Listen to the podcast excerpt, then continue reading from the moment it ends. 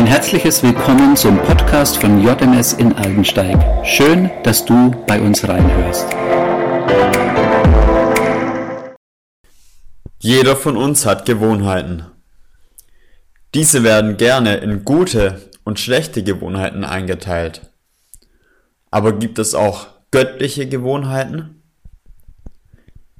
In den Evangelien sehen wir drei Gewohnheiten, die Jesus hatte und die er durch sein Vorbild auch an seine Jünger weitergegeben hat.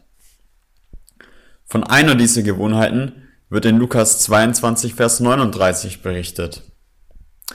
Dann verließ Jesus die Stadt und ging, wie gewohnt, zum Ölberg, und die Jünger folgten ihm.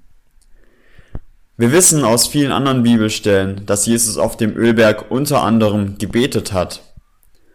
Das Gebet ist eine Gewohnheit, die Jesus pflegte.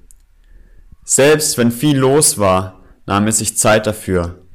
Das sehen wir beispielsweise in Markus 1, Vers 35, wo es heißt, früh am Morgen, als es noch völlig dunkel war, stand er auf und ging aus dem Haus fort an eine einsame Stelle, um dort zu beten.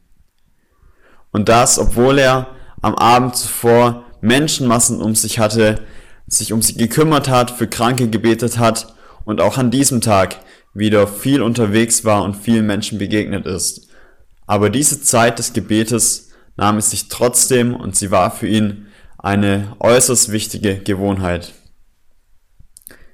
Eine zweite Gewohnheit von Jesus wird in Lukas 4, Vers 16 beschrieben.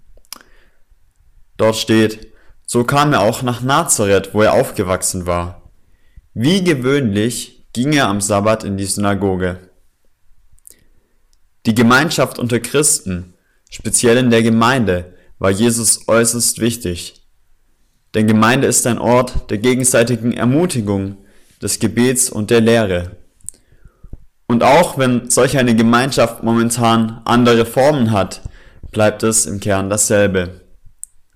Und auch da können wir wieder von Jesus lernen und sehen, wenn für ihn diese Gemeinschaft so wichtig war, dann ist sie auch für uns von höchster Bedeutung. Und eine dritte Gewohnheit, die wir bei Jesus sehen, steht in Markus 10, Vers 1.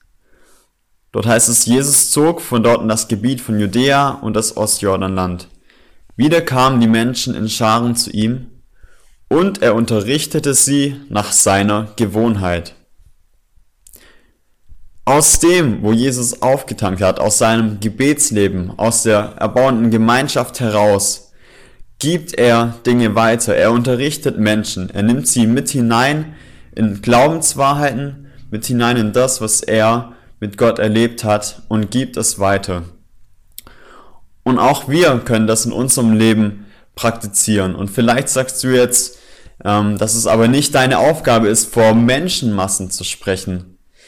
Aber wie gut ist es, dass wir bei Jesus auch sehen, dass er das im ganz kleinen Rahmen tut, mit seinen Jüngern. Das können wir zum Beispiel in Markus 9, Vers 30 und 31 nachlesen, wo es heißt, sie gingen von dort weiter und zogen durch Galiläa. Jesus wollte aber nicht, dass jemand davon erfuhr, denn er hatte vor, seine Jünger zu unterrichten. Menschen zu Jüngern zu machen, das tat Jesus 24 Stunden, jeden Tag in der Woche. Neben den vielen anderen Dingen, die er punktuell gemacht hat, liegt hier eine sehr hohe Priorität. Und auch wir haben diesen Auftrag, Jünger zu machen. Und das passiert durch Beziehungen. Vielleicht bist du ein Jüngerschaftscoach für deine Kinder oder für einen guten Freund.